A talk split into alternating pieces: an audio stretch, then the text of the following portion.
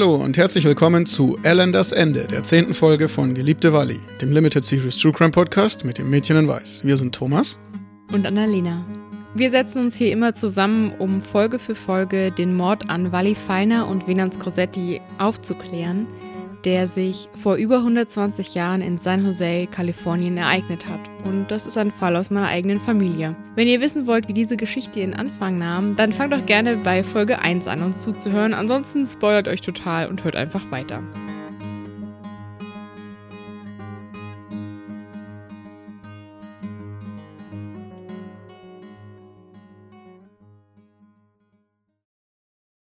Heute nimmt unsere Geschichte ihren Lauf und wir erfahren endlich, was aus Elender wurde. Verurteilt wurde er, das wissen wir jetzt ja schon seit der letzten Folge, dazu am 10. Dezember 1897 hingerichtet zu werden. Am 5. Dezember, also knapp eine Woche zuvor, wurde er dann aus seiner normalen Zelle in St. Quentin rausgenommen und in die Todeszelle verlegt. Und da fing natürlich die Zeitung dann auch wieder an, sich für ihn zu interessieren. Denn jetzt wurde es ja spannend. Ja, es sah dann so aus, dass eben zwei Wärter zu ihm gekommen sind, ihn sich geschnappt haben und die mussten dann mit ihm über den Hof und die Treppe hinauf zur Eingangstür von dieser Todeszelle in St. Quentin. Mhm. Und als sie da dann so hinaufgelaufen sind, hat, wie sich das wohl so gehört, für einen zum Tode verurteilten, die Gefängniskapelle einen Marsch gespielt. Was? Echt? Die hatten wohl eine Kapelle mit Gefängnisinsassen. Mhm. Bestimmt auch so als Privileg und so. Mhm. Die haben gespielt. Weiß man noch welches Lied? Nee, das konnte ich leider nicht rausfinden. Es hätte mich gar nicht gewundert, wenn sie das auch mit aufgeschrieben hätten. Ja, vielleicht kannte der Reporter das Lied auch nicht, keine Ahnung. Sie spielten das Lied. Äh, Moment, äh, warte mal, ich muss, ich muss kurz die Lyrics googeln. Ja, ja, heutzutage hätten die wahrscheinlich sowieso My Way gespielt, wahrscheinlich. Oh Gott. Naja. Auf alle Fälle Allender, der coole, harte, taffe Typ natürlich, ne? Hm. War ganz ruhig und gelassen und hat sich schweigend in die Todeszelle führen lassen. Nur ganz oben auf der obersten Stufe vor der Tür zur Todeszelle. Also stehen geblieben, hat sich umgedreht, hat die Gefängniskapelle angeguckt und hat dann zu seinen beiden Wärtern gesagt, die ihn begleitet haben, die Jungs spielen meinen Begräbnismarsch. Nein. Oh doch. Oh Gott, wirklich? Na, entweder das oder die Mercury News lügen. Oh Gott, das ist wirklich schlimm. Wir haben das ja festgestellt, dass man den Zeitungen von damals nicht uneingeschränkt Glauben schenken darf. Ich meine, das ist generell nicht so gut, wenn man einfach alles für bare Münze nimmt, was man in gewissen Arten von Zeitungen liest. Aber man hofft ja doch, sich auf die groben Fakten verlassen zu können. Also ich denke mal, das mit dem Marsch wird definitiv gestimmt haben. Ob er das jetzt gesagt hat oder nicht, äh, naja, wage ich zu bezweifeln. Er hat auch einen Satz neue Klamotten bekommen. Das ist auch so üblich oder war damals so üblich, ist heute bestimmt immer noch so üblich, wenn man in die Todeszelle verlegt wird. Der Grund dafür ist relativ einfach. Die beiden Wärter, die ihn dahin gebracht haben, sind dann auch da geblieben und haben die sogenannte Death Watch gehalten. Mhm. Also man will wahrscheinlich einfach nicht, dass Leute, die zum Tode verurteilt sind, sich vor ihrer Hinrichtung dem Urteil entziehen, indem sie Suizid begehen. Mhm. Und weil man ja was in den Klamotten verstecken könnte oder in, weiß ich nicht, es gab auch schon Fälle, wo sich dann eben Leute mit dem Gürtel oder den Schnürsenkeln erhängt haben oder sowas. In seiner neuen Behausung in der Todeszelle hat sich der Gute dann erstmal hingesetzt, hat gesagt, er ist froh, dass alles bald vorbei ist und mehr schreibt die Zeitung dann auch gar nicht mehr. Also ich denke, ja, so wie das Schreiben, hat sich dann hingesetzt, hat dann erstmal nett mit den Wärtern geplauscht, weil ich glaube auch nicht, dass da schon ein Reporter dabei war. Also hm. müssen die das ja auch aus zweiter Hand erfahren haben. Hm. Stimmt, ja. Also ja, ich weiß auch nicht, wenn ich hier so ein bisschen schnippisch reagiere, natürlich ist das eine sehr, sehr tragische Geschichte. Jetzt mal ganz abgesehen davon, was Harvey Allender getan hat, ist natürlich Todesstrafe so eine Sache, die wir beide nicht befürworten, in keinster Weise. Und wir möchten uns auch nicht in dieser Folge irgendwie darüber lustig machen. Das ist dann mehr oder weniger eher die Berichterstattung, die manchmal so ein bisschen zum Schmunzeln anregt, weil dieses Dramatische ne, von, von dieser Zeit vor der Hinrichtung natürlich extrem ausgeschlachtet wurde. Und das ist einfach ein Umgang mit so einer Situation, die man heute nicht mehr kennt von den Medien. Naja, man möchte auf jeden Fall hoffen, dass sich die Zeitungen heute nicht mehr so auf diese Zeit vor der Hinrichtung stürzen. Ich weiß jetzt nicht, wie es zum Beispiel in Amerika mit der Berichterstattung in so einer Situation ist. Ich weiß, es gibt so Compilations, was sind die letzten Mahlzeiten, die sich irgendwelche Mörder gewünscht haben und sowas. Das muss man ja herausfinden können, scheinbar. Mm, aber naja, ist allgemein so ein bisschen heikel ne, mit dem Thema. Deswegen wollte ich das nur noch mal sagen. Wir gehen das auf jeden Fall mit der nötigen Ernsthaftigkeit an und wenn wir mal schmunzeln, dann ist es tatsächlich eher über die Berichterstattung oder die Art und Weise, wie sich Harvey Ellender in dieser Zeit selbst hochstilisiert hat. Dass Harvey Ellender sich selbst hochstilisiert hat, liegt denke ich mal auch dran, dass er wahrscheinlich selber um solche Berichterstattungen von anderen Fällen auch schon wusste oder mitbekommen hat, wenn er mit den Reportern geredet hat.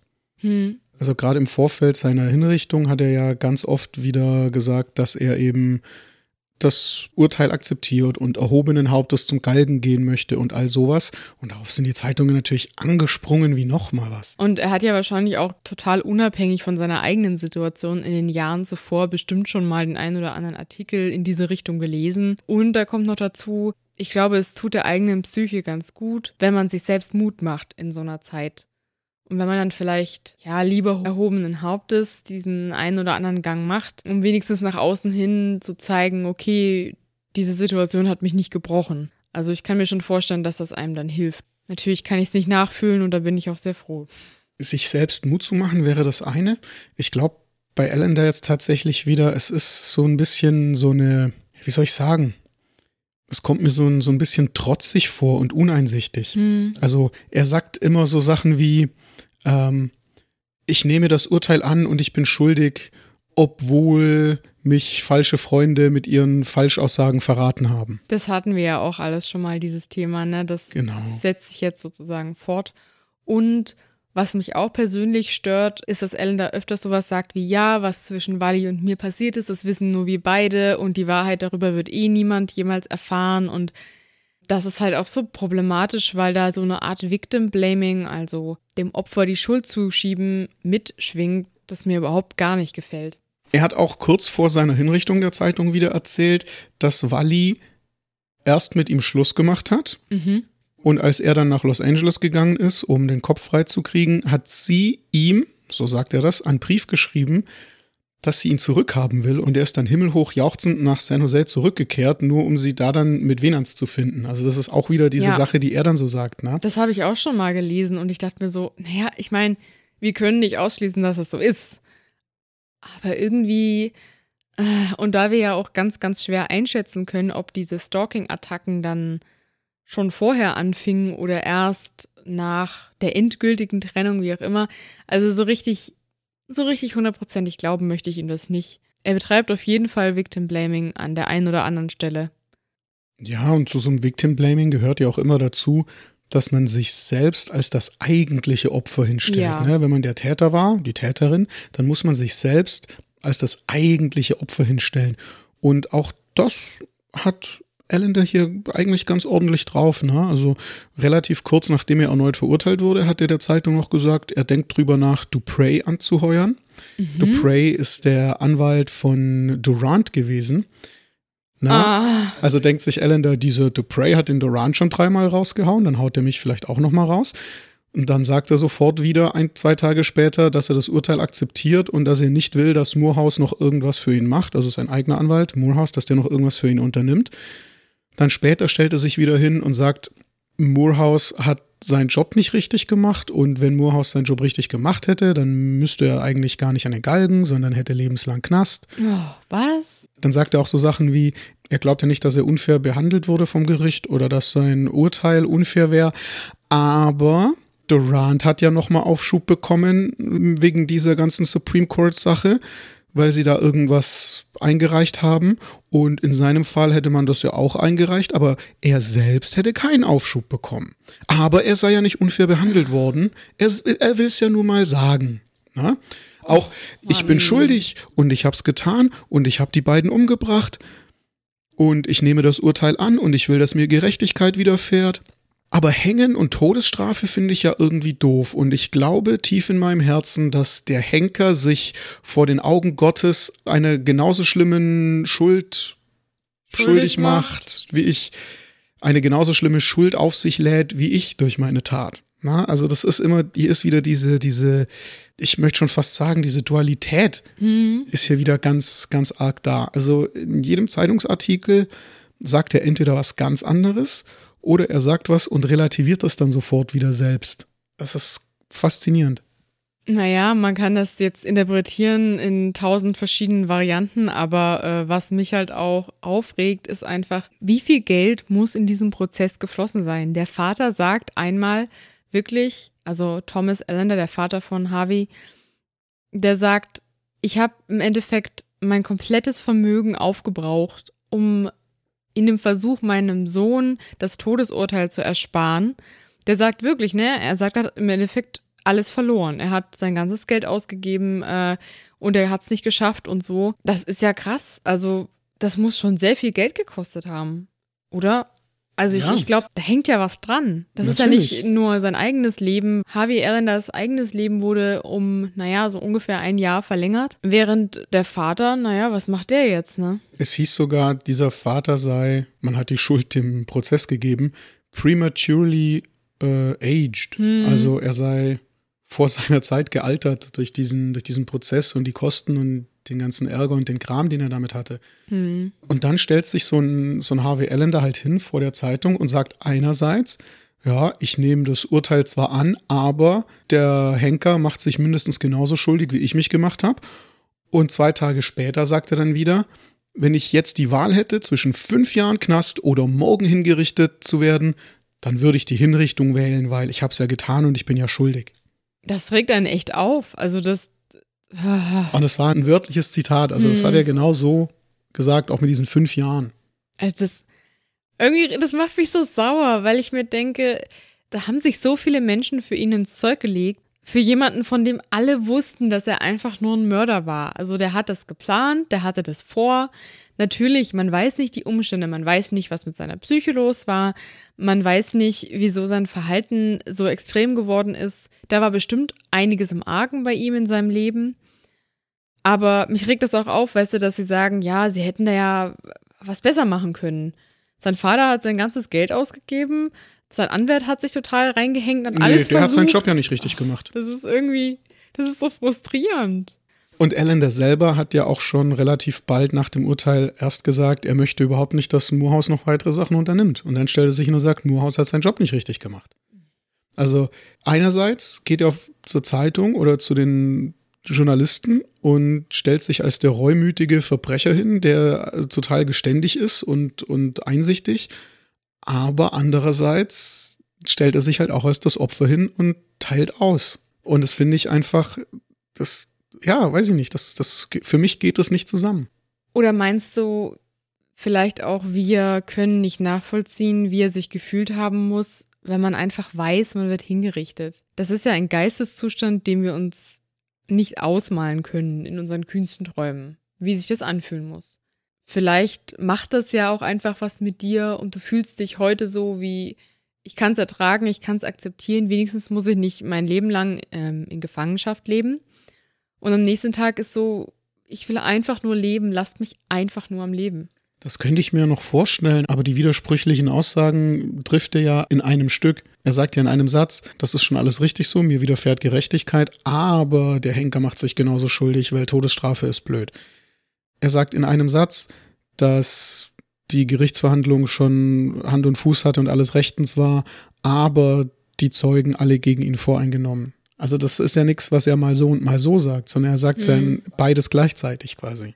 Naja, und ich würde jetzt auch schon wieder alles überinterpretieren, überlegen, wie ist, weiß ich nicht, seine geistige Verfassung und so weiter und so fort. Also, wenn ihr Ideen habt, wieso er da so umgeschwenkt ist und wieso er sich da so unglaublich widersprüchlich geäußert hat, schreibt uns das gerne. Wir haben schon festgestellt, dass ihr manchmal super gute Ideen habt und Einfälle, auf die wir jetzt, wenn wir uns so unterhalten im Podcast, gar nicht kommen.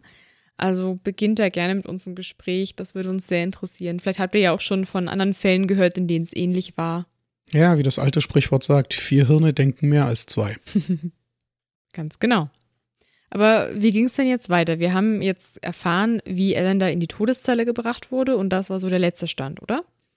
Genau. Und ansonsten war das damals äh, überhaupt die Monate und Jahre vorher eine ganz schlimme Zeit für Zeitungen und für die öffentliche Berichterstattung. Es wurde nämlich im April 1896 das letzte Mal jemand hingerichtet. Also es ging jetzt schon anderthalb Jahre ohne Hinrichtungen. Und was soll man da als Zeitung machen? Ne? Ja in San Jose jetzt. Ja, in Kalifornien. Ach, in ganz Kalifornien. Ja, ja.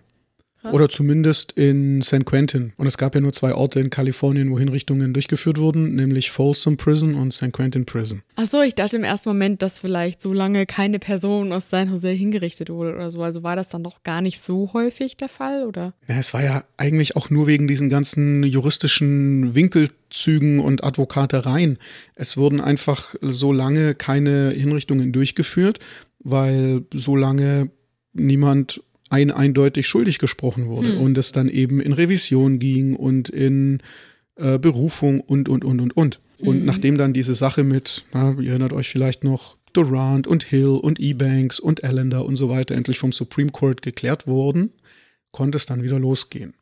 Die Hinrichtungen haben dann wieder angefangen am 10. Dezember und Allender war tatsächlich der Erste, der in dieser neuen Phase der Hinrichtungen hingerichtet werden sollte. Die anderen, die da so warteten, in der Death Row, also nicht, ja, Todeszelle ist es ja nicht, im Todestrakt. Hm, ja. Ich glaube, so kann man sagen. Waren Circe aus San Bernardino, Durant aus San Francisco, Chavez aus San Diego, Hill aus Oakland, Ebanks aus San Diego, Fellows aus Riverside und Nott und Miller, beide aus San Francisco. Ich habe mal nachgeschaut, tatsächlich wurden 1897 nur fünf Menschen hingerichtet in San Quentin. Ich habe jetzt mehr als fünf aufgezählt. Ne? Mhm. Also nicht alle von den aufgezählten wurden dann auch noch im Dezember 97 hingerichtet. Durant zum Beispiel musste ebenfalls wegen noch weiterer Winkelzüge und Advokatereien und Aufschübe und Technicalities noch ein bisschen warten. Und bei ihm war es dann, wenn ich mich jetzt richtig erinnere, erst im März 98 soweit. Meinst du, damals hat es vielleicht auch angefangen, dass ein Todesurteil nicht den direkten Tod am Strang bedeutet hat? Weil heute kennt man das ja so, dass es ganz, ganz oft ähm, eher so ein sehr, sehr langes Leben in einem Todestrakt ist, als eine sofortige Hinrichtung. Zum Beispiel in den Bundesstaaten in Amerika, wo das noch gemacht wird.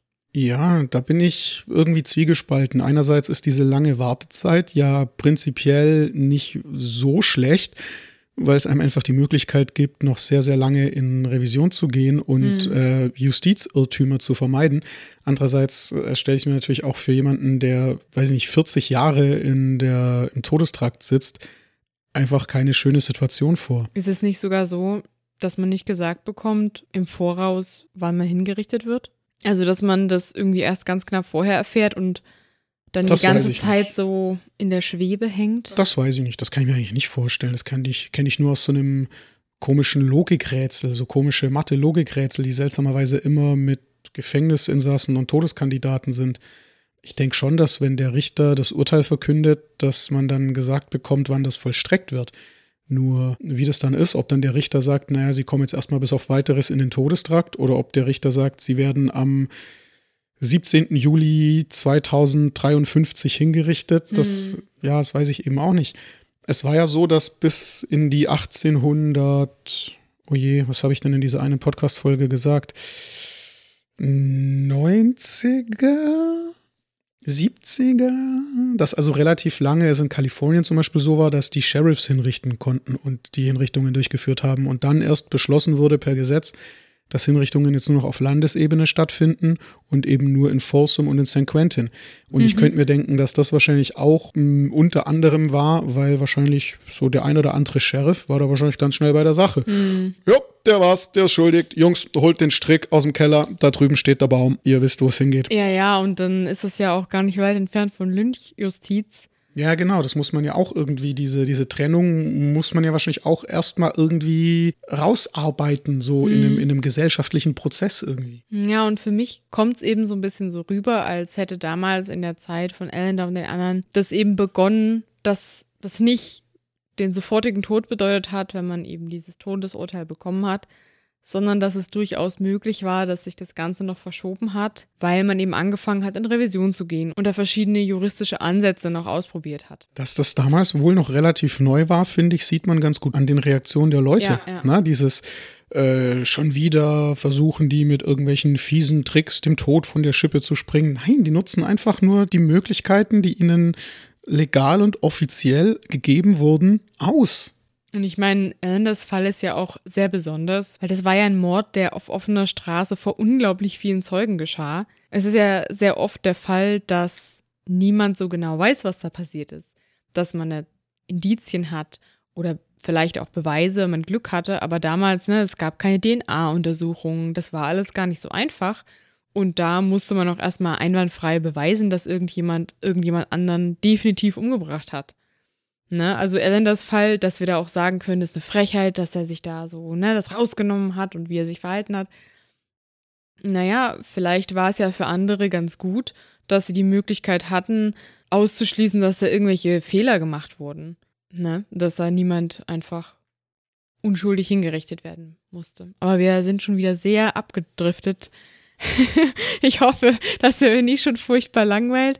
Äh, holt euch auf jeden Fall irgendwas zum Nebenbei machen. Macht den Abwasch, ähm, strickt was, ähm, putzt die Bude. Ja, HörerInnen haben uns auch schon geschrieben, manche hören uns, während sie so Entspannungs- Zeug machen und, äh, weiß ich nicht, eine, ein langes Bad nehmen. Das stelle ich mir persönlich irgendwie komisch vor. Ich könnte mich wahrscheinlich nicht entspannen, wenn meine eigene Stimme die ganze Zeit auf mich einlabert. naja, du bist ja auch du. oder zum Einschlafen oder sowas. Also wir erzählen natürlich über grauslige Sachen, vor allem in dieser Folge, aber wir hoffen es auf eine pietätvolle Art und Weise zu tun. Falls irgendjemand anderer Meinung ist, schreibt uns das auf jeden Fall auch gerne. Das interessiert uns und ist uns wichtig, wie das rüberkommt. Am 10. Dezember gingen also die Hinrichtungen wieder los. Wie gesagt, es gab mehrere Kandidaten, die im Todestrakt saßen. Es gab Harvey Allender, der schon in der Todeszelle saß. Am Abend davor, am 9. Dezember, hatte er nochmal schön die Möglichkeit, sich Pressevertreter einzuladen und sich zu äußern. Er saß dann also abends ja, entweder in seiner Zelle oder in irgendeinem speziell hergerichteten Raum, wo man das eben machen konnte und hat mit Pressevertretern geredet. Jetzt wird's spannend, oder? Ja, es, ich weiß nicht, um ehrlich zu sein, ist es halt wieder mehr vom Gleichen. Also mm. er versucht wieder zu relativieren, sich so ein bisschen selber als Opfer hinzustellen. Er sagt dann jetzt, also er weiß nicht, warum er Wally und Venant erschossen hat. Es sei auf alle Fälle nicht von langer Hand geplant gewesen also es war sozusagen eine emotional gesteuerte Übersprungshandlung. Ja, ganz genau. Und bevor er überhaupt selber richtig wusste, was los war, lagen die da auch schon alle und waren tot. Und er könne sich das ja auch so gar nicht erklären. Er will jetzt nicht sagen, dass er nicht zurechnungsfähig war. Aber ja. vor einigen Jahren, als er im Süden von Kalifornien gearbeitet hat, hat er einen Sonnenstich bekommen. Und was? seitdem hat er immer so Dizziness Spells, also so Schwindelanfälle oder Schwindelattacken und eigentlich auch täglich und irgendwie war dann vielleicht auch der Mord während so einer Schwindelattacke oh, und bitte. er ist ja nicht unzurechnungsfähig, aber diese Schwindelattacken, ne? Das also, ist echt, also das ist wie, wenn ich versuche, mich irgendwann rauszureden, wenn wir uns mal streiten oder so. Also ja, du hast ja recht, aber eigentlich äh, habe ich ja gar nichts gemacht und das ist auch überhaupt gar nicht wegen mir. nee, also, ja, mein Gott, ich kenne Menschen, die schon Sonnenstich hatten. Soweit ich weiß, hat das keine Spätfolgen. Es ist absolut nicht auszuschließen, dass er Schwindelanfälle hatte. Keine Ahnung, Migräne mit Aura. Wir wissen, dass sowas sehr problematisch sein kann und ähm, man hat auch Ausfallerscheinungen, wenn man sowas hat. Aber naja, ich glaube, das ist jetzt mehr so kurz vor der Angst, sich nochmal irgendwie gut darstellen wollen, oder? Vielleicht wollte er das auch einfach mal nur gesagt haben, mm, während ja. er da saß, ganz lässig und zurückgelehnt und sich eine Zigarette gedreht hat und seine Kissen auf seinem Bett zurechtgeschüttelt, damit er gut schlafen kann. Auch deswegen denke ich übrigens, dass diese Interviews tatsächlich in der Todeszelle stattgefunden haben, weil mhm. die Reporter halt wirklich sagen, dass er dann während des Gesprächs seine Kissen aufgeschüttelt hat, damit er gut schlafen kann. Er hat dann ja so auch. super performativ. Also, dass man irgendeine Handlung macht, die über die Handlung hinaus eine Bedeutung hat, im Prinzip. Also, er schüttelt sich nicht nur die Kissen auf, weil er gut schlafen will, sondern weil er damit sagen will, ich schlafe wie ein Baby heute Nacht. Ja, er ne? schüttelt die quasi demonstrativ Ja. auf. Ne? Und auch da halt wieder dieses, ja, ich gehe da gefasst und gefestigt an den Galgen und ich will da ganz ruhig bleiben und äh, ja, ich mach, das ist für mich keine große Sache, so im Endeffekt. Das hat ihm ja auch sein Bruder nahegelegt, ne? Er soll mutig sein und erhobenen Hauptes in den Tod gehen und sowas. Und das macht er jetzt ja anscheinend. Ja, ich weiß auch nicht. Er, er ist nicht so richtig reumütig, aber auch nicht nicht reumütig. Ja, Schwierig, ne? ja, irgendwie schon. Und wenn ich mir überlege, wie viel Möglichkeit dieser Mann hatte, zu sagen, wie er sich fühlt und was er dabei empfunden hat, und dass die zwei Menschen, die er umgebracht hat, die haben keine Möglichkeit gehabt, ihre Seite der Dinge zu erzählen. das haben auch sehr viele Zeitungsartikel gemacht, diesen Vergleich, den du gerade machst, Echt? zwischen ihm und seinen Opfern, dass sie ihm immer sagen, der ist da und er kann sich darauf vorbereiten auf den Galgen und seine Opfer konnten sich aber nicht vorbereiten. Er kann sich mit juristischen Mitteln wehren, aber seine Opfer konnten sich überhaupt nicht wehren. Das finde ich ganz interessant, dass du das gerade machst. Das wusste ich gar nicht, dass das die Artikel gemacht haben. Ja, nicht alle, aber so ein paar habe ich das schon gelesen. Naja, immerhin, ne? Das finde ich schon ganz gut, weil ich mir manchmal halt denke, ne, wir wissen so wenig über Wally und Venans als Menschen und ich ärgere mich, dass man den Allender irgendwie in seiner Komplexität und seinem Verhalten so gut rübergebracht bekommt, während eben die Menschen, also die Wally, meine eigene Verwandte im Prinzip, ja, über die wissen wir nur, was der eine oder andere über sie zu sagen hatte. Über den Venans wissen wir noch viel weniger. Und Allender bekommt auch von uns beiden übrigens, dadurch, dass wir uns ja an dem langhangeln müssen, was existiert an Quellen, auch von uns beiden bekommt er eine viel größere Bühne, als er es eigentlich verdient hätte. Jetzt kann man halt wieder argumentieren, ist es jetzt weniger schlimm, ihm eine Bühne zu geben, der seit äh, 123 Jahren tot ist, als jemandem heute eine Bühne zu geben für ein Verbrechen, das er vor zwei Jahren begangen hat und und Mhm. und, ne? Haben wir ja alles schon gemacht. Ja, und vor allem auch wenn die Leute noch leben, ist es was anderes. Und wenn Leute vielleicht auch Taten begangen haben, um damit eben mediale Präsenz zu gewinnen, das ist ja auch durchaus möglich. Ja, das war ja eigentlich der einzige Grund von dem Mörder von John Lennon, der damit einfach nur wollte, dass man ihn kennt und bekannt wird. Deswegen sage ich jetzt auch gerade mit Fleiß seinen Namen nicht. Ja, ja, und irgendwelche Attentäter und sowas, das kennt man ja. Aber deswegen versuchen wir zum Beispiel auch den Moorhouse oder den Anwalt Harrington oder irgendwie den Richter und so weiter, die anderen Personen vorzustellen, zum Beispiel bei Instagram. Wir versuchen Bilder von denen zu finden, einfach um die ganze Komplexität, die ganzen Menschen, die da beteiligt waren, auch mal zu zeigen und nicht immer nur Elender. Weil, ja, das, das ärgert einen, ne? dass man über den so viel weiß. Wie ist es denn für euch? Fühlt ihr euch da ähnlich? Stört euch diese Konzentration auf Täter und Mörder oder findet ihr das ganz interessant? Weil da ist ja so ein kleiner Zwiespalt schon vorhanden, ne? Auch bei uns. Allender, der dem Tod so super gelassen entgegensieht und sich extra nochmal die Kissen aufgeschüttelt hat für die angenehme Nachtruhe und so weiter, Hm. schläft die Nacht über aber nicht gut und auch nur ungefähr zwei Stunden. Und zwischendurch steht er immer mal wieder auf, blättert in der Bibel, solche Sachen. Hm. In der Früh um sechs am 10. Dezember steht er dann auf, liest noch ein bisschen in der Bibel und dann gibt's Frühstück. Aha. Was er gegessen hat, finde ich tatsächlich nirgends, muss ich, Hm. muss ich sagen. Vielleicht hat man darauf damals noch nicht so Wert gelegt wie heute, dass man das irgendwie spannend findet. Ja, könnte sein. Oder es war nichts Spektakuläres.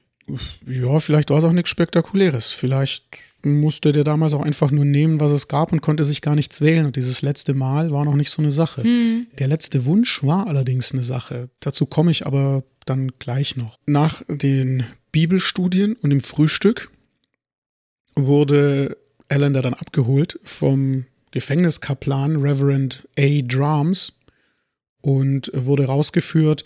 Der Warden, Warden Hale, kam dann nochmal und hat eben so ganz offiziell das Urteil nochmal verlesen. Mhm. Da hat Ellender gesagt, ja, ich weiß schon, was sie vorhaben, die, sie brauchen mir das gar nicht zu verlesen, ich weiß eh, was da drin steht. Dann hat er nochmal neue Klamotten bekommen. Nochmal, oder? Ja, also er hatte vorher Gefängnisklamotten bekommen für die Todeszelle und mhm. jetzt hat er halt ein bisschen was Schickeres oder ein bisschen was Besseres bekommen. Mhm. Irgendwie eine schlichte schwarze Hose und eine Weste und ein Hemd. Ich denke mal, vorher wird er so ganz klischeehaft gestreifte Gefängnisklamotten gehabt haben mhm. oder was mit einer Nummer drauf, wie man es eben hatte früher. Also wahrscheinlich einfach nochmal, um ehrenvoll aus dem Leben scheiden zu können dann. Genau. Und in das Knopfloch vom Revers von seinem Anzug, den er jetzt bekommen hat, oder von dem Jackett, was er jetzt bekommen hat, hat er sich noch eine Blume gesteckt. Manche Zeitungen schreiben, es wären uh, a couple of red carnations gewesen. Einige rote Nelken. Die er von den Wärtern bekommen hat. Ach. Einige andere Zeitungen schreiben, es wären Geraniums gewesen. Das weiß sogar ich, also Geranien. das ist das, was man immer gerne so im Fensterkasten pflanzt, die so pink oder rot sein können. Na, seine waren rot. Also mhm. Also beide Zeitungen sagen, es sind rote Pflanzen. Ja, ja, Nur die eine Zeitung sagt eben, es waren. Rote Nelken von den Wärtern. Und die andere Zeitung sagt, es wären rote Geranien, die er sich aus einem Strauß rausgepflückt hat, ja. den er aus San Jose bekommen hat. Ja, das habe ich auch gelesen. Und in einem anderen Artikel glaube ich sogar, dass er das von seiner Schwägerin bekommen hat, also der Frau von seinem Bruder William oder generell von seiner Familie. Was hast du da gelesen? In den Artikeln, die ich hatte, blieb das offen. Hm. Ich dachte mir erst, vielleicht haben die es auch absichtlich so ein bisschen formuliert, als könnte wieder so eine, ja, ja. So eine Liebhaberin dahinter stecken. Ja, Tatsächlich glaube ich auch, es war die Familie, weil das, ja, da kommen wir jetzt zu dem letzten Wunsch, den Ellen da hatte. Sein letzter Wunsch war es, dass aus seiner Familie und auch aus der Crossetti-Familie niemand an der niemand der Hinrichtung beiwohnen darf. Jetzt frage ich mich, warum stand in allen Zeitungen, dass er nicht möchte, dass einer von Venans Verwandten der Hinrichtung beiwohnt und von Wallis Verwandten wurde einfach nichts gesagt. Durften Frauen einfach nicht zur Hinrichtung? Das ist eine gute Frage, weil Helene, die Schwester von Wally, war ja die einzige Verwandte, die überhaupt hätte kommen können. Genau. Weil sie ja die einzige Angehörige von Wally war, die überhaupt in Amerika gelebt hat. Bei Alanders letztem Wunsch steht nur seine eigene Familie und die Crosetti-Familie. Von der Feilner Familie steht da nichts. Das kann sein. Also wahrscheinlich durften Frauen einfach nicht zur Steinigung, zur Hinrichtung gehen. Ja, ich meine, damals kann ich mir auch vorstellen, dass man noch argumentiert hat, das würden die nicht ertragen psychisch, das wäre zu viel. Ich möchte auch nicht zu einer hingehen, um ehrlich zu sein. Ich glaube auch, dass die Menschen zu diesem Zeitpunkt nicht mehr gerne so Hinrichtungen gegangen sind. Vielleicht, ja, kommen euch da auch so Bilder von irgendwie Hexenverbrennungen oder öffentlichen Hinrichtungen vor Augen, wo man ja weiß, dass es so Volksfeste waren. Ob das jetzt hundertprozentig so war, weiß ich natürlich auch nicht. Da stecke ich jetzt auch nicht drin. Aber äh, ich glaube, in den 1890ern war es doch durchaus so, dass Menschen sich schon dachten, na hoffentlich muss ich da nicht mit hin. Das war tatsächlich bei Lynchings noch mehr so der Fall, dass das wie so ein großes Volksfest war für die Leute. Und das ist wahrscheinlich auch wieder diese Sache bei der, in Anführungszeichen, ordentlichen, rechtmäßigen, staatlichen Hinrichtung.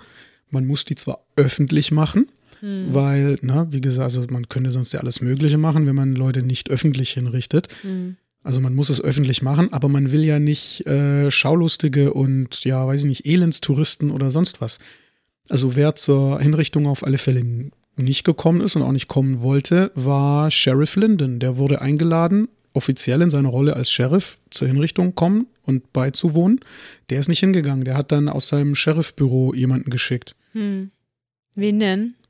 Einen F. W. Tennant, Deputy Tennant. Ach, den haben wir doch auch schon mal gesehen in dem Buch, hm, was wir so. Ja, in diesem kleinen Schatz. Diesem kleinen Schatzkistchen von Buch. Genau. Ja, genau, das wir bekommen haben zu Weihnachten dieses Jahr. Vielen Dank nochmal. Aber weißt du, was ich gerade noch so dachte? Jetzt habe ich gesagt, natürlich, man ist vielleicht zu der Zeit schon nicht mehr gerne zu einer Hinrichtung gekommen. Und dann müsste ich an die Lynchings denken, von denen du erzählt hast und die ja viel später immer noch durchgeführt wurden. Vielleicht, äh, naja, werden wir nie darüber hinwegkommen, dass es Leute gibt, die sich sowas gerne angucken. Das hat vielleicht gar nicht so viel mit der Zeit zu tun, ja. wie man immer denkt, ne? Später bei den Lynchings, da war es ja auch, ja, ist jetzt wieder doof zu sagen, aber da ging es ja nicht nur in Anführungszeichen um Verbrechen, da kam ja auch immer noch einfach eine Wagenladung Rassismus mit dazu. Ja, aber ich meine, es ist das eine, ein Rassist zu sein. Es ist das andere, zusehen zu können, wie jemand umgebracht wird. Zusehen und dabei zu jubeln und es oh toll zu finden. Gott, oh nein, also das. Hm. Ja. Hm. Ich glaube, wie gesagt, ob jemand sich sowas angucken möchte oder nicht, hat viel weniger mit der Zeit zu tun, als man vielleicht denkt und viel mehr mit dem Menschen. Absolut. Weißt du, was ich noch gelesen habe, ist, dass John Crosetti, der Bruder von Venans, eigentlich fest vorhatte, zu der Hinrichtung von Allender zu kommen. Ja, das Vorgehen ist ja tatsächlich so, dass Warden Hale, also der Aufseher Hale, genau dieser, dass der die Einladungen rausschickt, um bei der Hinrichtung dabei zu sein. Das heißt, der hat eine Einladung rausgeschickt an Sheriff Linden und der wusste, dass John Crossetti und noch ein Cousin von den beiden der Hinrichtung eben gerne beiwohnen wird und hat auch für die eine Einladung mit rausgeschickt. Mhm. Der hat auch eine Einladung an Chief Kidward rausgeschickt. Ob der da war, konnte ich nicht rausfinden. Aber dann kam auf alle Fälle Alan das letzte Wunsch und dann musste der eben sofort nochmal ein Telegramm an Linden schicken.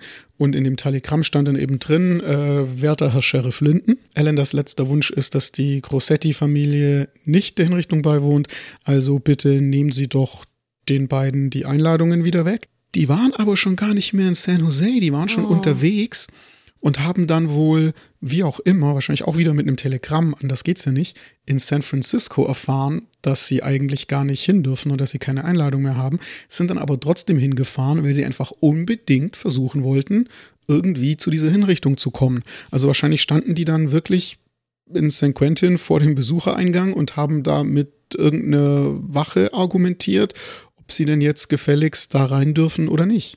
Und in dem Fall, glaube ich, ist die Motivation eindeutig, dass man irgendwie den Venans und die Valley gerecht sehen wollte.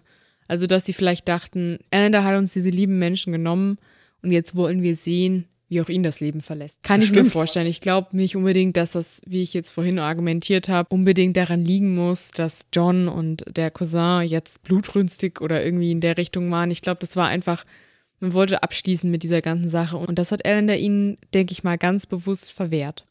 Es ist eine schwere Sache, ne? Also ist das Recht von dem Ellender auf eine Hinrichtung, wie er die möchte, mehr wert als das Recht von den Hinterbliebenen, ja, Rache, Genugtuung, Gerechtigkeit, wie man es auch nennen möchte. Es gibt bei verschiedenen Hinterbliebenen bestimmt auch verschiedene Gründe. Mhm. Aber was ist wichtiger? Also ich bin schon ein großer Fan davon, auch äh, Todeskandidaten noch okay oder nett oder respektvoll zu behandeln, gar keine Frage. Fall. Wir sind ja grundsätzlich nicht dafür, dass man Leute umbringt. Also das ja sowieso. Das schon mal äh, vorneweg gesagt. Und ja, das, du hast schon recht wenn jemand dabei ist, der emotional davon betroffen ist, also ein Hinterbliebener, eine Hinterbliebene, hm, ja, da wird das eben schnell zu so einem Racheakt, da dabei zu sein bei der Hinrichtung. Und deswegen, ich weiß nicht, ob Rache so, so eine gute Sache ist für einen selbst. Deswegen ist es ja vielleicht auch ganz gut, dass es da so eine Art, ja, gut, ne, in Anführungszeichen und alles. Mhm. Aber für solche Zwecke ist es dann vielleicht förderlich, dass es eben so ein bürokratischer, klinischer Vorgang ist. Also ja klinisch jetzt auch wieder mit Vorsicht zu genießen, in der damaligen Zeit vor allem und mit einem Galgen und so, aber dass eben auch die Hinterbliebenen nur dastehen und zuschauen und eben nicht selber was machen oder selber noch den Hinzurichtenden irgendwie verhöhnen können ja. oder weiß ich nicht was. Vielleicht hatte Ellen da auch genau vor sowas Angst. Ja, das definitiv. Ich glaube, das ist schon ganz schön extrem, wenn du eben weißt, diese Menschen wollen mich sterben sehen. Die kommen, weil die sich darauf freuen, dass ich sterbe, damit ich endlich genauso tot bin wie die Menschen, die sie verloren haben. Also ja, und ich glaube auch ganz ehrlich, es ist vielleicht besser gewesen für John und den Cousin, dass sie das nicht miterlebt haben. Ich glaube, sowas mitzuerleben tut einem nicht gut, auch wenn man das denkt in dem Moment. Ja, aber andererseits vielleicht gibt es Leute, denen das doch gut tut. Und das sind eben, ja. ich weiß nicht, das sind dann die Leute, nicht. die keine Rache wollen, sondern die es einfach. Die abschließen wollen? Ja, die wissen wollen, jetzt ist die Sache vorbei, jetzt, jetzt hat das ein Ende. Aber wenn du okay Jetzt ist bist, dieses Kapitel auch rum. Wenn du okay bist in dir drin und von der Psyche her und du siehst, wie jemand, ich weiß nicht, Ich glaube, das tut niemandem gut. Ich glaube, das ist, ja, wenn du jemanden vielleicht siehst, wie er da liegt und ist dann tot, der, der dir so viel Leid angetan hat, das kann ich, kann ich mir vorstellen. Aber dabei zuzusehen, wie jemand stirbt. Naja, ich meine ja auch nicht gut tun im Sinne von, dass das jemandem Freude bereitet. Nee, ich meine, du denkst, ich denke, du meinst, dass es demjenigen helfen könnte. Aber ich weiß ja. es halt nicht. Ich kann es mir nicht vorstellen, weil ich glaube, sowas ist im Nachhinein immer schlecht für dich. John war auf alle Fälle der Meinung, dass es wohl so wäre und er hat alles versucht, um das so hinzukriegen. Ja, und das spricht ja auch irgendwie dafür, wie sehr sein Bruder geliebt hat, wie sehr die Walli gemocht hat. Wollen wir jetzt zu den grauseligen Details kommen? Mm, wir versuchen das natürlich jetzt nicht zu übertreiben. Aber ja, fang mal an. Auf dem Gelände von St. Quentin wurde in einer alten Möbelfabrik, die wohl von den Insassen auch vor Jahren mal betrieben wurde, wahrscheinlich so ein Arbeitsprogramm, mhm. In dieser alten, nicht mehr benutzten Möbelfabrik wurde der Galgen aufgebaut. Schon am 9. Dezember wurde dieser Galgen überprüft und auf Funktionsfähigkeit getestet von dem Hangman, also von dem Henker, hm. Amos Lunt. Ja. Am Vormittag des 10. Dezember sollte die Hinrichtung um 10.30 Uhr stattfinden. Man hat Ellender also aus der Todeszelle geholt und die beiden Wächter, die auch seine Death Watch übernommen hatten, haben ihn, jeweils einer links und einer rechts, am Arm genommen und zu dieser Fabrikhalle geführt. Der Gefängniskaplan Reverend Drums war auch wieder mit dabei. Ellender hat sich noch so ein bisschen geringschätzig geäußert der ganzen Prozedur gegenüber und hat gesagt, es wäre ja eigentlich viel humaner, wenn man solche Hinrichtungen morgens durchführt und nicht vormittags. Mhm. Einfach damit man dieses ewige, viele bürokratische Drumherum, was Ellenders Meinung nach total überflüssig sei, dass man das einfach nicht, nicht mitbekommt. Es ist überflüssig, wenn du einfach nur willst, dass es vorbei ist. Es ist aber gerade nicht überflüssig vor dem Hintergrund all der Dinge, die wir jetzt gesagt haben. Ne? Es ist gerade wichtig, dass sowas nicht äh, hoppla die hopp passiert, sondern dass man da richtige Vorgänge hat, an die man sich halten muss. Elender war gefasst und äh, ruhig und hat seine Nerven alle beisammen. Als er dann aber zur Tür von diesem äh, Raum geführt wird, in dem der Galgen steht, wird er schon etwas nervös und äh, man merkt schon, er ist jetzt nicht mehr ganz so gelassen wie vorher. Hm. Man machte dann die Tür auf, führte Elender in diesen Raum hinein, wo ungefähr 40 andere Menschen waren. Ähm, Mitarbeiter im Gefängnis, Pressevertreter, unter anderem auch John T. Waldorf von den San Jose Mercury News, ganz exklusiv. Mhm. Und wenn du das sagst, es waren auch alles nur Männer, ne? Ja, Eigentlich davon schon, ist ne? jetzt mal auszugehen. Also Und? es stand jetzt von Frauen stand nichts da, niemand, der benannt wurde, hatte einen Frauennamen. Mhm würde ja dafür sprechen, dass Frauen bei Hinrichtungen einfach nicht erlaubt waren oder ja.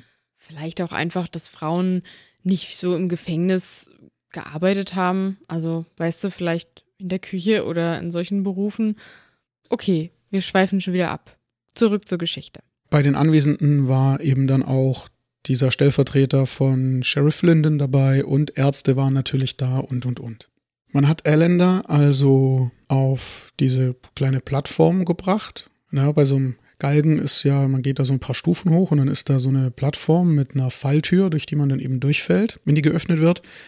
Da wurde Ellender hochgebracht und jetzt war er schon nicht mehr nur irgendwie ein bisschen nervös, jetzt hat er auch schon so ein bisschen geschwankt und gewankt und der Mut hat ihn jetzt wohl wirklich vollends verlassen.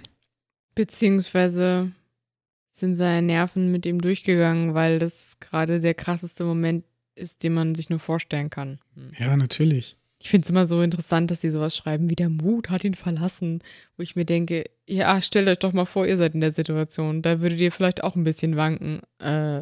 Ihm wurde dann ein schwarzer Sack über den Kopf gestülpt, wie man das eben auch so kennt und so macht bei solchen Hinrichtungen. Und dann kam er so ein bisschen ins Straucheln.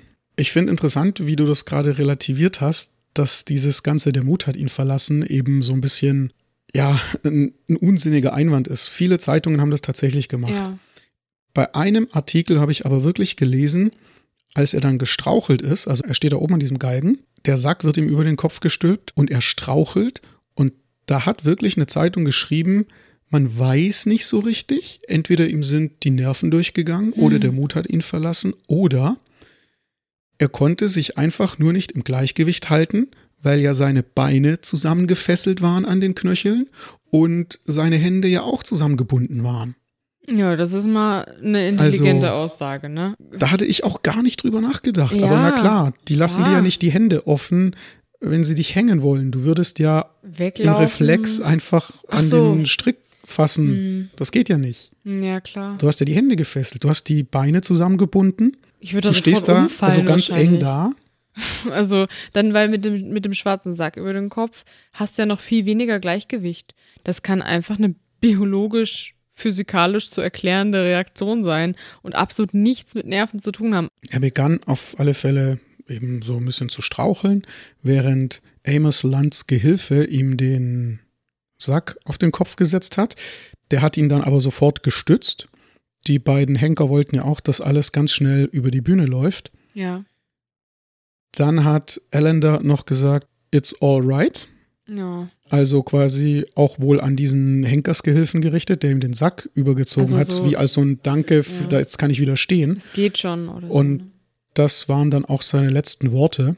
Oh Gott. Weil sofort, als er den Sack über dem Kopf hatte, Amos Land ihm von hinten die Schlinge angelegt hat und nochmal justiert hat, also festgezogen hat. Es hieß hier später auch, dass er in dem Moment wohl noch etwas habe sagen wollen, oh aber Amos Land hat eben ausgesagt, er hat schon gemerkt, dass jetzt die Nervosität Oberhand gewinnt und dass er jetzt sonst was anfangen würde zu plappern oder wild vor sich hinzureden oder zusammenzubrechen oder sonst was. Und er eben deswegen ganz schnell die Schlinge um seinen Hals gelegt hat, denn auch die mhm. Henker wollen ja nicht, dass da jemand auf dem Galgen umkippt, quasi. Und sobald er die Schlinge anhatte, haben sie dann auch die Falltür ausgelöst und um Punkt 10 Uhr 31 fiel Harvey Allender nach unten. Die Hinrichtung war dann quasi erstmal durchgeführt. Mhm. Es hieß dann auch, das Genick sei gebrochen. Mhm. Also ihm ist durch den Fall das Genick gebrochen. Allerdings hing er da noch längere Zeit und zappelte. Die Ärzte kamen dann sofort und haben seine Hände gegriffen, um den Puls zu fühlen. Haben dann auch recht schnell festgestellt, als er noch hing, dass sein Genick gebrochen sei und er eben nicht. Na, das ist nämlich die Alternative. Wenn das Genick nicht bricht, dann hängt man da ja und erstickt ganz langsam. Oh Gott. Und er zappelte aber eben noch mit gebrochenem Genick wohl. Es wurde aber gesagt, das ist nur so. Ähm, also eine, so, so, so, körperliche. Zuckungen eben. Okay, so Nerven. Ja, einerseits wurde eben gesagt, das sind nur so, so nervenmäßige Zuckungen.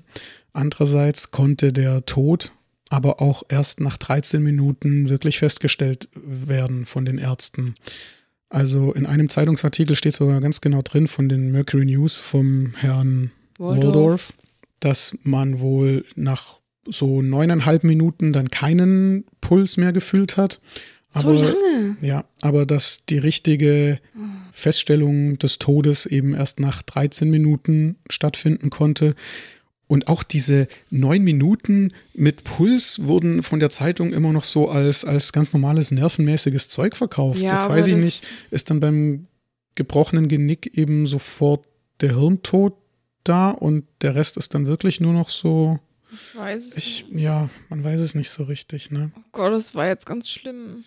Ja. Irgendwie finde ich das schrecklich. Ich meine, man wünscht dem ja nichts Gutes, aber das zeigt mir nur noch einmal mehr, dass es einfach nicht richtig ist, sowas zu machen mit Leuten. Die Henker sind ihm schon so gut sie konnten entgegengekommen. Normalerweise wird man gehängt mit einem fünf Fuß, also ungefähr anderthalb Meter langen Strick. Mm. Elender haben sie mit einem sechseinhalb Fuß langen Strick, also so knapp zwei Meter lang gehängt. Auch weil sie eben gesagt haben, naja, auch wenn er so cool tut, der ist immer sehr nervös und um, um dieser Nervous Disposition irgendwie Rechnung zu tragen, hieß es, hat er ein längeres Seil bekommen. als der durchschnittliche Todeskandidat bekommt. Ich habe tatsächlich gelesen einem Artikel, dass es der Grund dafür war, dass er so klein und schmal ist und dass eben er tatsächlich ja unter dem Durchschnitt sich befand, was sein Körpergewicht und seine Größe anging. Er war ja doch nur 1,65 Meter groß, was damals für einen Mann auch schon relativ klein war. Und natürlich bist du auch nicht wohl genährt, wenn du dann im Gefängnis warst. Ja, er hat ja wohl auch ganz arg abgebaut dann und, und ja. ist zusammengeschrunken und dürr geworden im Knast. Hieß es ja auch immer mal wieder in der Zeit. Ja, und er war ja, glaube ich, sowieso von vornherein kein, kein schwerer kräftiger Typ Mensch. Also lag das vielleicht auch daran, dass sie da wirklich sicher gehen wollen. Sie haben ja schon scheinbar darauf geachtet, dass das alles möglichst pietätvoll abläuft. Korrekt und ordentlich und so. Und die haben da schon drauf, drauf Acht gegeben. Ja, ja. Aber das hat mich jetzt total mitgenommen. Ich habe richtig, ich, ich habe es angesehen. Ich habe echt Tränen in den Augen gehabt, obwohl ich dem ja nun nicht, ich kann dem Mann nichts abgewinnen. Ich habe den nicht irgendwie ins Herz geschlossen oder so. Eher im Gegenteil je mehr man den kennt, desto mehr regt er einen irgendwie auf. Aber sowas ist einfach, das ist einfach schlimm. Ein Mord mit einem weiteren Mord zu begleichen, ist halt keine gute Idee. Auch wenn es nicht Mord genannt wird.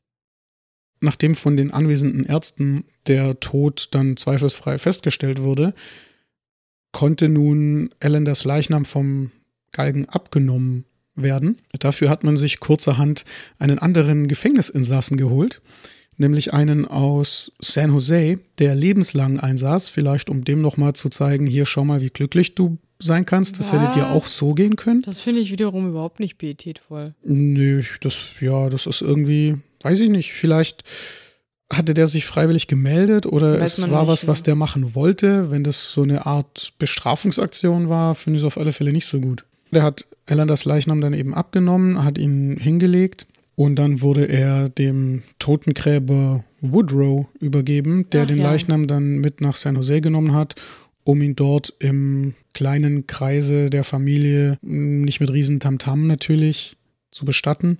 Ich habe auch mal nachgeschaut. Es gibt in San Jose ein Grab von einem Elländer aus den 1930ern, der heißt auch ganz anders. Aber ich habe tatsächlich kein Grab gefunden von einem Harvey Allender. Also auch nicht. die Beerdigung hat stattgefunden, aber vielleicht hat er auch keinen richtigen Grabstein dann bekommen oder das wurde inzwischen doch irgendwie aufgelassen oder es hm. gibt einfach niemanden mehr, den es interessiert. Oder natürlich, es wurde einfach noch nicht fotografiert und online gestellt, aber hm. eigentlich sind die Leute da ganz auf Zack bei sowas. Man findet ganz, ganz viele Gräber vom San Jose Cemetery online. Deswegen denke ich, wenn es eins von ihm gäbe, würde man das vielleicht auch finden. Mir war auch gar nicht bewusst, dass wenn jemand hingerichtet wird, dann der Leichnam von der Familie bestattet werden darf. Ich dachte, es gibt dann irgendwie eine extra Abteilung im Gefängnis, wo da vielleicht diese Menschen begraben ja. werden oder sowas. Die Strafe ist ja die Hinrichtung. Also ist man ja danach quasi wieder straffrei, so doof das klingt. Ja, du hast schon recht. Ich ja. denke mal, es wird dann schon sicherlich einen Friedhof geben am Gefängnis für MörderInnen, die keine Familie haben mhm. oder wo die Familie sagt, nö, wir wollen den auch nicht. Mhm. Ja, es sicherlich. Weißt du was? Was mir jetzt in dem Moment klar wird, der hat ja zwei Menschen umgebracht. Aber sein Vater hat sich dafür eingesetzt, dass er nicht sterben muss. Und sein Bruder, naja, so richtig wurde der jetzt nicht erwähnt in dem Kontext, aber weißt du, die standen ihm ja bei. Die haben sich nicht von ihm abgewandt oder so. Ja. Wundert mich jetzt eigentlich, wenn ich drüber nachdenke.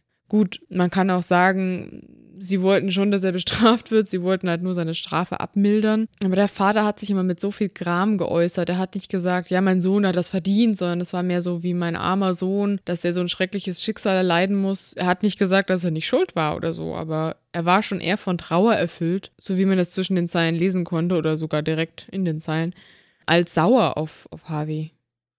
Vielleicht haben die ja auch dran geglaubt, dass er einfach nicht in Ordnung war. Wir haben jetzt schon andere Sachen gehört, aber vielleicht war Harvey auch, wenn man ihn dann kannte, ein netter Kerl oder hat ein gewinnendes Wesen. Die Wärter im Gefängnis mochten ihn alle ganz arg. Das äh, hat mir auch sehr viel Freude bereitet, das zu lesen. Zum Beispiel, dass er sehr höflich war, sehr anständig, sehr freundlich und dass es den Wärtern leid tat, dass er eben sich selbst sozusagen sein Leben verbaut hat mit dieser Tat. Er hätte ja länger glücklich leben können. Und da kam auch immer mal so, einmal wurde das, glaube ich, auch relativ explizit erwähnt, dass seine Reaktion darauf, verlassen bzw. betrogen zu werden, ja nur verständlich ist. Okay, Wut, Trauer, Ärgernis, keine Ahnung, dass man sauer ist auf die Frau, die einen vielleicht betrügt, wenn sie das überhaupt getan hat, kann man natürlich verstehen. Aber Mord steht dazu natürlich in keinerlei Relation mehr. Hm, von daher hat mich das sehr, sehr aufgeregt. Das war auch wieder totales Victim Blaming. Da haben die Zeitungen oder auch die Wärter das so ein bisschen so hingedreht, wie als hätte Wally mit ihrem Verhalten Harvey dazu gebracht, sein eigenes Leben sich zu verbauen. Das erinnert mich in gewisser Weise an den Fall um Chanel Miller und einen Mann, dessen Namen ich jetzt bewusst nicht nenne, der sie eben sexuell belästigt hat, auf eine ganz, ganz schreckliche Art und Weise, als sie betrunken war und komplett wehrlos. Ich möchte da nicht zu viel vorgreifen. Amanda und Marike vom Podcast Puppies in Crime haben da eine ganz, ganz tolle, bewegende Folge zugemacht zu diesem Fall und zu dieser unglaublich starken Frau, die jetzt eine total tolle Arbeit leistet und wirklich, also das ist auch so ein Fall und wie sie die beiden den rübergebracht haben, das, das rührt einen wirklich zu Tränen, das ist krass. Und da ging es eben auch darum, dass die Presse dann gesagt hat, ach, der junge Mann und der hat halt mal einen Fehler gemacht. Und jetzt wird ihm die ganze Zukunft verbaut. Und das hat mich so daran erinnert, weißt du, dieses, dass die Zukunft und, weiß ich nicht, der sportliche Erfolg von irgendeinem jungen Mann über der psychischen und körperlichen Unversehrtheit einer Frau steht, hm. das, das, das kann ich einfach nicht akzeptieren, dass die Gesellschaft heute immer noch nicht weitergekommen ist. Ja. Verstehst du, das ist so absurd. Ich weiß gar nicht. Ich, ich, hm. ich würde sogar sagen, dass das in unserem 124 Jahre alten Fall schon irgendwie besser war. Bei dem Fall, den du genannt hast, da wurde das ja benutzt noch während der Verhandlung, um dafür zu sorgen, dass er keine oder eine mildere Strafe bekommt. Und ja. das haben die Anwälte und die Richter oder sonst wer gesagt. Und hier in unserem Fall, da ist der Mord oder der Doppelmord ja schon passiert. Da wurde die Strafe schon verhängt. Da war die Strafe schon dann dabei ausgeführt zu werden. Mhm. Und da hat das dann vielleicht ein Journalist gesagt oder ja. ein Gefängniswärter oder so. Weißt du? Das ja, ist für mich nochmal ein sehr, sehr großer Unterschied. Und es ist auch nicht ständig gesagt worden, eher so wirklich in dieser Zeit kurz vor der Hinrichtung, wo man sich vielleicht nochmal klar wurde darüber, naja, das Leben von Allender ist jetzt vorbei, ne, demnächst. Wenn so ein Gefängniswärter den für drei Monate kennenlernt und den halt ganz toll findet, weil der weiß ich nicht, höflich ist und Bitte und Danke sagt und nicht ständig nur am Rumkrakehlen und am Trouble machen im Gefängnis, ja. dann ist mir schon klar, dass ein Gefängniswärter den vielleicht ganz nett oder ganz okay findet. Deswegen würde der den aber wahrscheinlich auch nicht nach Hause zum Essen einladen oder mit den Kindern spielen lassen oder sonst irgendwas. Wir wissen ja auch nicht, wie vielen Mördern und Mörderinnen wir schon begegnet sind in unserem Leben. Keine Ahnung, die irgendwie was Nettes zu uns gesagt haben in der Öffentlichkeit der Punkt ist natürlich auch, das sind Menschen und natürlich können die nett und freundlich sein. Das ist gerade das Problem, ne? Man lernt ja so jemanden dann in einem ganz anderen Kontext kennen und ich glaube, es ist auch, wie du gesagt hast, so dieser Vergleich. Der werden bestimmt auch viele Gefangene sich anders verhalten haben gegenüber den Wärtern, ne? Klar. Und Elender wollte halt so ein bisschen den Gentleman raushängen lassen. Es war ja so sein ganzes Image im Endeffekt. Das, was er vorher in seinem vorigen Leben nicht hinbekommen hat, Frauen und andere Menschen mit dem Respekt zu behandeln, den sie verdient hätten, hat er dann halt im Gefängnis gemacht. Oh, ich bin richtig verbittert. Das regt mich so auf. Weil, ne, wir, wir haben ja, der hat schlechte Sachen über Frauen gesagt und war immer so miesepeterig zu Menschen in seinem Der hat Umfeld. doch keine schlechten Sachen über Frauen gesagt. Er kennt doch hunderte von ja, denen. Ja, natürlich. Den ist er bestimmt allen super, super freundlich und nett. Manche meiner besten Freunde sind Frauen. Ich kann überhaupt nichts gegen Frauen haben. Ja, können. so ungefähr. Oh Gott. Ja. Allender war übrigens der 13. Mensch, beziehungsweise ich bin mir ziemlich sicher, der 13. Mann, mm. den Amos Land äh, hinrichten musste. Oh ja, die Geschichte von Amos Land. Ich kann euch jetzt im Moment gerade nicht die Jahreszahlen nennen, aber Amos Land, dem Henker von Harvey Allender, ist leider ein sehr trauriges Schicksal zuteil geworden einige Jahre nachdem er eben Allender und auch noch andere Menschen hingerichtet hat, ist es mit seiner psychischen Gesundheit ganz arg bergab gegangen.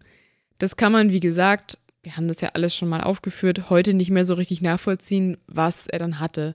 Ob es eine Psychose war, eine Depression, man weiß es nicht. Auf jeden Fall war es schon heftig, denn Amos Land hat erzählt, dass er jetzt immer die Menschen, deren Leben er genommen hat, ja vor sich sieht, dass die nachts kommen und ihn mitnehmen wollen, dorthin, wo sie selber sind. Also er hat wirklich gesagt, die erscheinen mir, die sprechen mit mir, die bedrohen mich. Das heißt, er hatte scheinbar Halluzinationen, was ja schon dafür spricht, dass er psychisch krank geworden ist.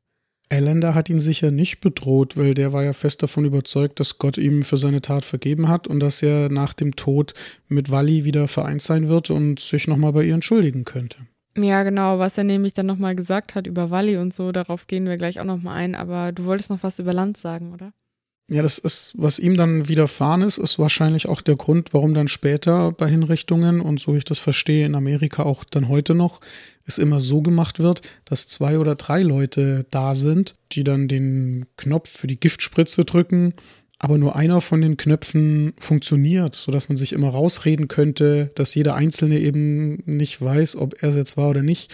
Oder mhm. auch bei standrechtlichen Erschießungen beim Militär, da wird immer erzählt, dass einer oder zwei von den Schützen Platzpatronen haben, damit man eben sein Gewissen so quasi beruhigen könnte und sagen, na ja, ich war es ja nicht oder äh, es waren die anderen mindestens genauso sehr wie ich oder mhm. irgendwie sowas. Ne? Das ist da irgendwie. Das ist so, aber das zeigt uns doch mal wieder, dass es einfach nicht gut ist, wenn man Leute hinrichtet. Ich meine, ne, es wird ja viel davon gesprochen, die Schuld, die man auf sich lädt, wenn man eben der Henker ist ja, Schuld und so weiter und so fort und ob du in den Himmel kommst oder nicht, ist das eine.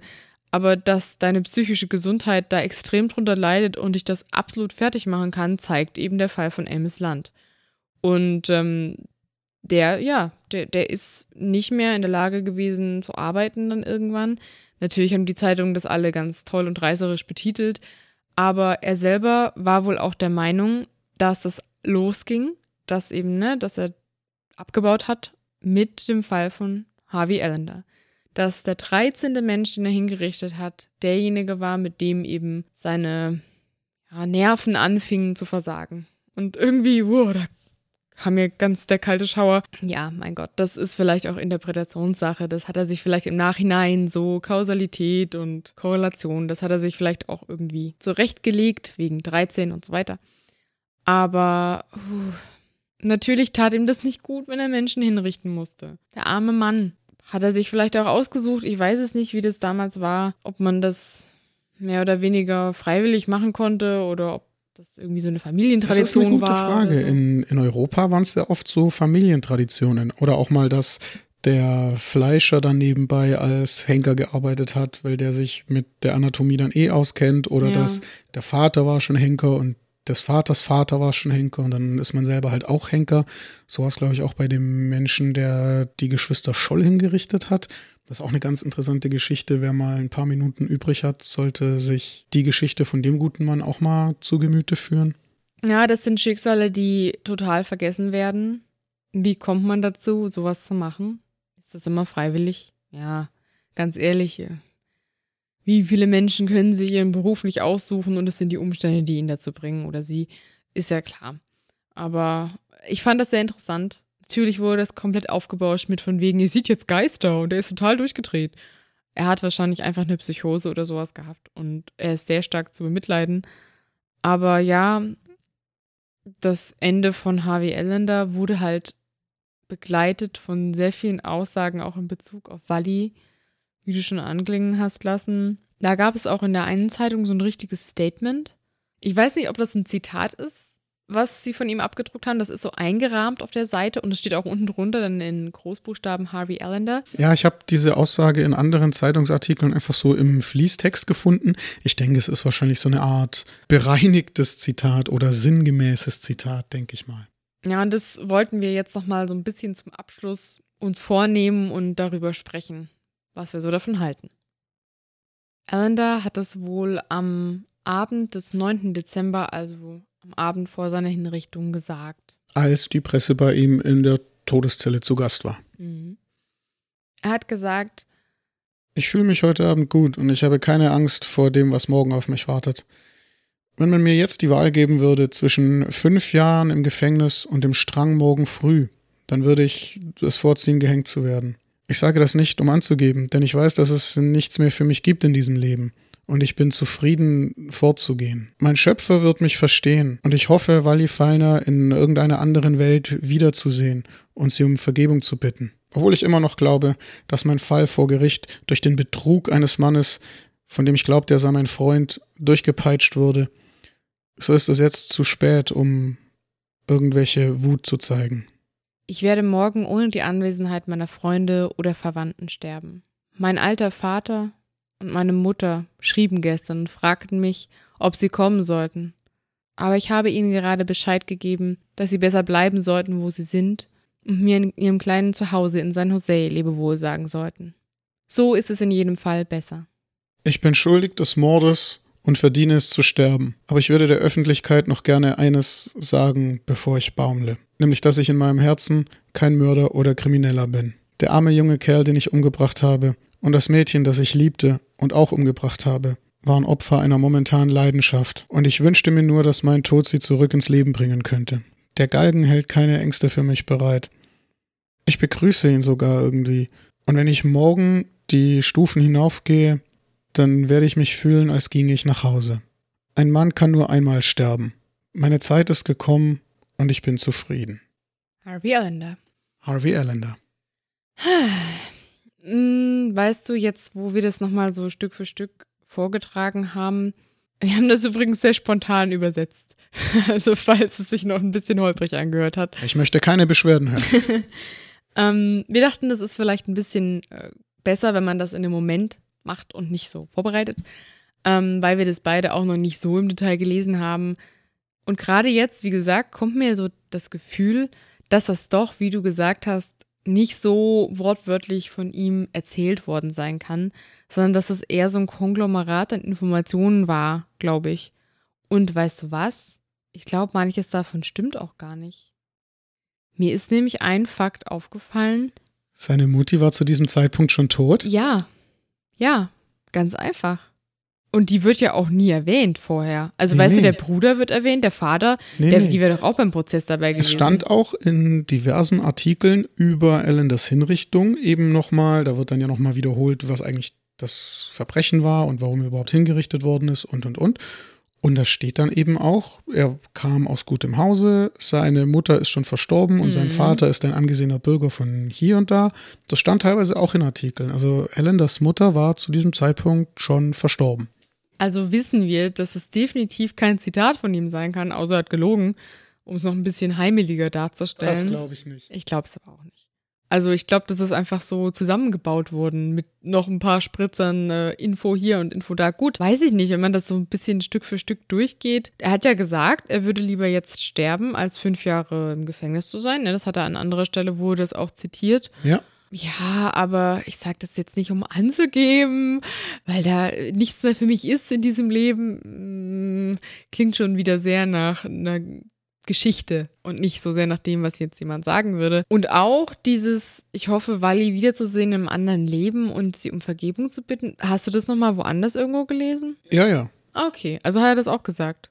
Ja, oder die haben alle voneinander abgeschrieben. das ist übrigens auch nicht auszuschließen. Weil in vielen Zeitungen sind ja auch Sachen mit demselben Wortlaut in vielleicht mal leicht anderer Reihenfolge, aber im Prinzip haben die ja auch alle ihre Quellen. Oder die Mercury News hat eben den Reporter bei der Hinrichtung dabei und schreibt dann den exklusiven Artikel und zwei Tage später schreiben andere Zeitungen von diesem Artikel ab und übernehmen Sachen wortwörtlich.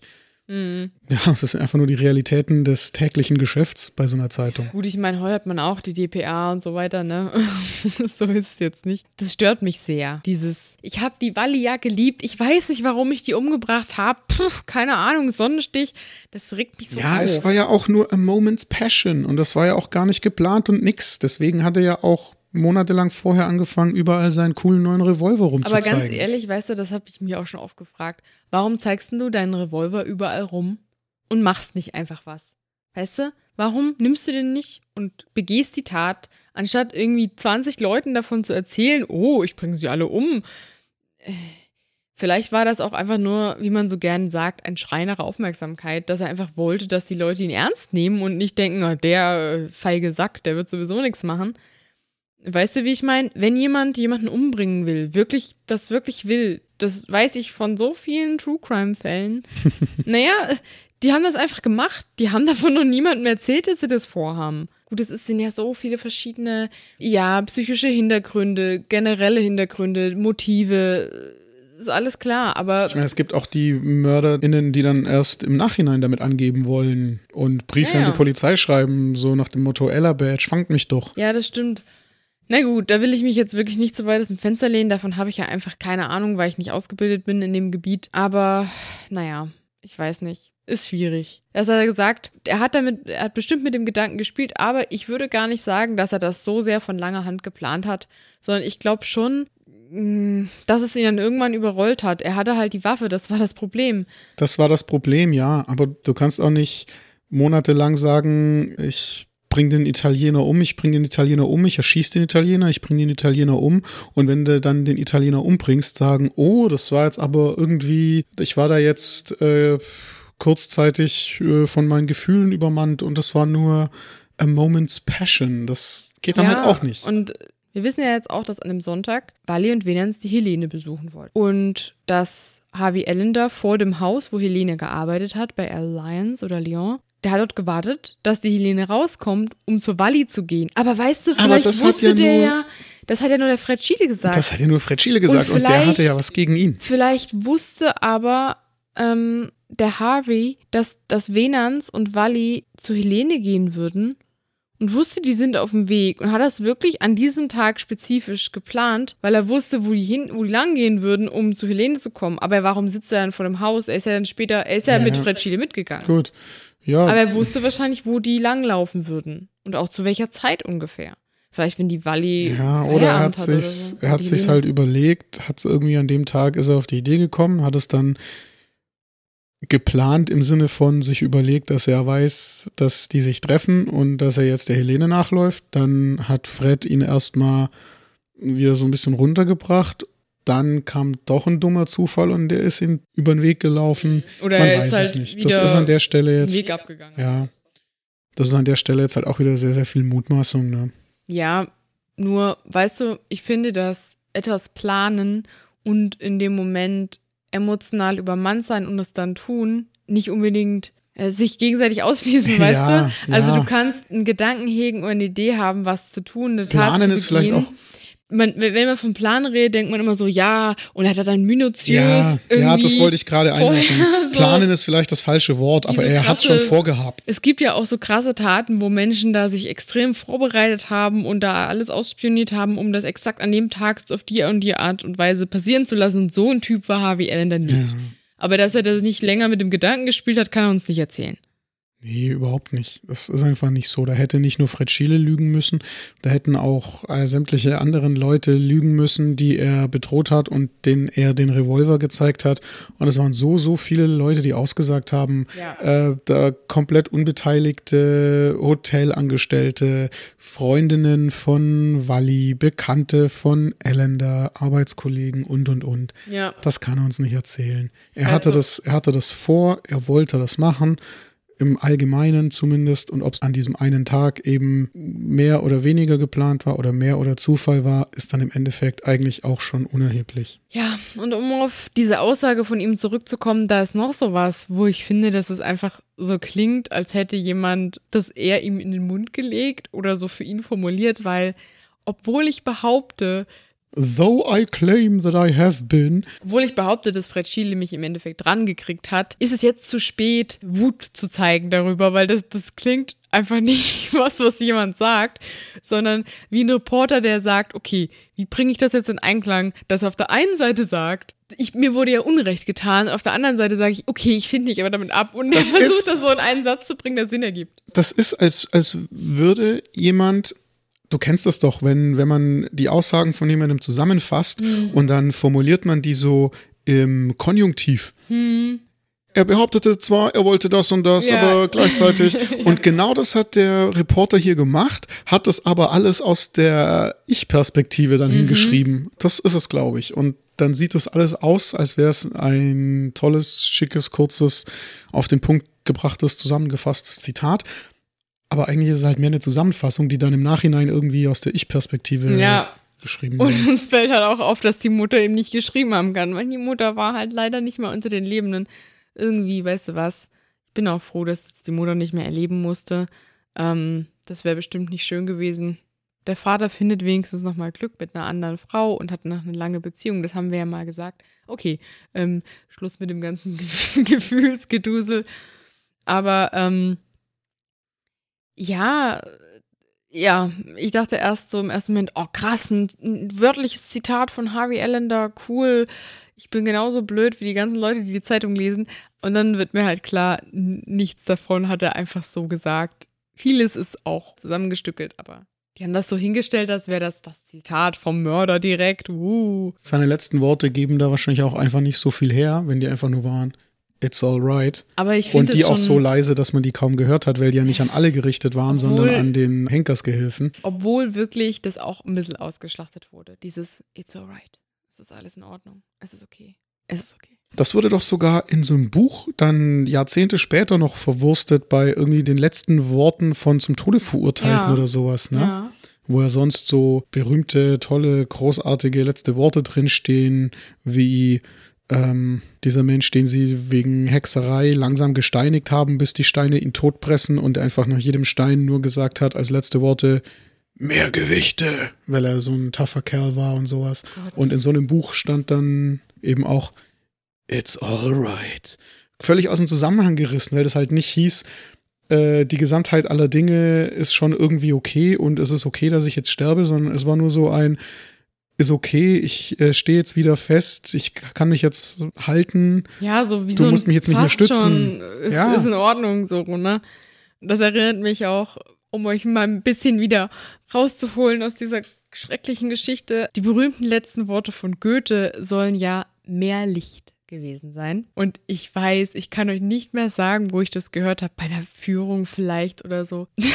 es wird vermutet, dass der Goethe vielleicht einfach in seinem heimischen Dialekt gesagt hat, man liegt hier so schlecht. Also man liegt hier so schlecht im Bett. Es ist unbequem. Man hat das aber nicht mehr ganz gehört oder wie auch immer, nur der erste Teil war laut oder so. Und da wird halt dann gleich aus, irgendwie ist das Bett verdammt unbequem hier, mach da mal was, ein Mehrlicht geworden, wo man das Licht am Ende des Tunnels sieht oder wie auch immer. Wo wir gerade bei letzten Worten sind, ich fand die von Admiral Nelson, also Lord Nelson, dem berühmten Marineoffizier, immer sehr interessant. Admiral Nelson ist bei der Schlacht von Trafalgar gefallen. Mhm. Und mit an Bord war sein, Anführungszeichen, langjähriger Freund Thomas ja, natürlich, Hardy. ein langjähriger Freund. Was ist da dabei? Und die letzten Worte von Nelson waren: Küss mich, Hardy. Okay. Das habe ich auch schon mal gehört. Ja, und das war ja 1805. Danach kamen ja noch die ganzen Viktorianer und ihre ähm, Einstellungen zu gleichgeschlechtlichen Beziehungen und, und, und. Und die müssen dann wohl ganz ordentliche mentale Gymnastik geleistet haben, um dieses Küss mich, Hardy, irgendwie zu was nicht Schwulem gemacht zu haben. Ja, so, man küsst sich so als Freunde. Küsst du nicht auch manchmal deine Kumpels auf den Mund? Nein, ich bin ja kein Franzose. Du bist doof. Nein, aber du, ich wollte sagen, dass ich kein Franzose bin, bevor du gesagt hast, auf den Mund. Ja, also ich möchte hier nicht nix, niemandem nichts unterstellen. Es war nur, ich wollte, ich habe auf diese Wangenküsschen. Ja, ja. Ja, okay. Also, das habe ich auch schon gelesen. Ich muss auch immer an Kiss Me Harder denken, irgendwie bei Kiss Me Hardy. Ähm, aber ja, äh, auch generell. Also als Frau hattest du es, glaube ich, leichter, in der gleichgeschlechtlichen Beziehung mehr oder weniger zu leben. Ja, zwei Frauen zum Beispiel, beide alleinstehend, alte Jungfern, wie man damals gesagt hat, die sich dann zusammen eine Wohnung nehmen, weil das ist ja leichter zu bezahlen. Ne? So gab's auch, gab's auch viele, die das einfach so platonisch gemacht haben. Aber es hat halt da auch so ein paar Nischen gegeben, die vielleicht für die Frauen leichter zu nutzen waren als für die Männer. Ich meine, wenn du stirbst, ist dir das dann ja egal, ne? Was die anderen Leute denken. Halt, stopp. Wir schweifen schon wieder viel, viel zu weit ab. Wir wollen eigentlich nicht über gleichgeschlechtliche Beziehungen im beginnenden 19. Jahrhundert reden. Ja, weil wir Und da auch nicht, genug drüber aussagen können. Nee, nee, können wir nicht, können wir nicht. Wir wollen eigentlich auch nicht über berühmte letzte Worte reden. Wir sind eigentlich nur drauf gekommen, weil ja die letzten Worte von Harvey Allender so ein bisschen aus dem Zusammenhang gerissen wurden mm. hier und da. Und weil sie sich auch gut dafür eignen. Und weil sie sich dafür auch gut eignen. Unterm Strich kommt bei der ganzen Sache raus, dass ungefähr so, ja, anderthalb Jahre, 16 Monate, nachdem Walli Feiner und Venaz Grossetti auf offener Straße totgeschossen worden sind, der Mörder jetzt auch seine für damalige Verhältnisse zumindest gerechte Strafe bekommen hat. Hm. Und wir damit mit dieser langen, langen Geschichte um Venant und um Walli nun eigentlich erstmal ziemlich am Ende sind. Wir wollen gerne noch ein, zwei Folgen euch präsentieren, in denen wir die losen Fäden noch so ein bisschen verknoten und aufnehmen. Ja, wir haben halt noch so ein paar Themen geplant, um Menschen oder auch um die Hintergründe, die wir euch gerne noch als Sonderfolgen präsentieren wollen. Und was auch sehr, sehr spannend für uns wäre, ist, wenn ihr noch irgendwelche Tipps habt, wenn ihr noch Fragen habt, die wir zum Beispiel in so einer Folge, wo wir lose Fäden so ein bisschen aufheben und offene Fragen klären, die wir da ansprechen könnten, dann schreibt uns das auch gerne über Instagram, geliebte Walli Podcast oder auch geliebtewalli at googlemail.com könnt ihr uns eine E-Mail schreiben. Das haben einige von euch auch schon gemacht, also vielen, vielen Dank dafür. Wir sind total geflasht immer noch, wie ihr da mitfühlt bei der Geschichte. Und irgendwie tun sich auch immer wieder neue Themen auf, ne? Also so über das Leben damals und die Schicksale und was wir auf jeden Fall versuchen wollen, ist an der Geschichte dran zu bleiben. Alles, was wir irgendwie für relevant halten, noch zu besprechen. Aber wir wollen es natürlich auch nicht ins absolut Unendliche ausführen. Naja, wir lassen es an diesem Punkt erstmal noch ein bisschen offen, weil wir wollen uns ja noch nicht von euch verabschieden. Und ähm, freuen uns erstmal noch auf die nächsten Folgen, die kommen. Da bleibt uns jetzt nicht mehr so viel zu sagen. Wir würden uns sehr, sehr freuen, wenn ihr noch ein paar Folgen mit uns mitfiebern möchtet. Wir versuchen auch immer noch was rauszufinden. Wir sind auf jeden Fall dran. Es ist noch nicht alles recherchiert, was zu recherchieren wäre. Und ja, dann sagen wir euch mal Tschüss für diese Folge. Tschüss für diese Folge. Macht's gut.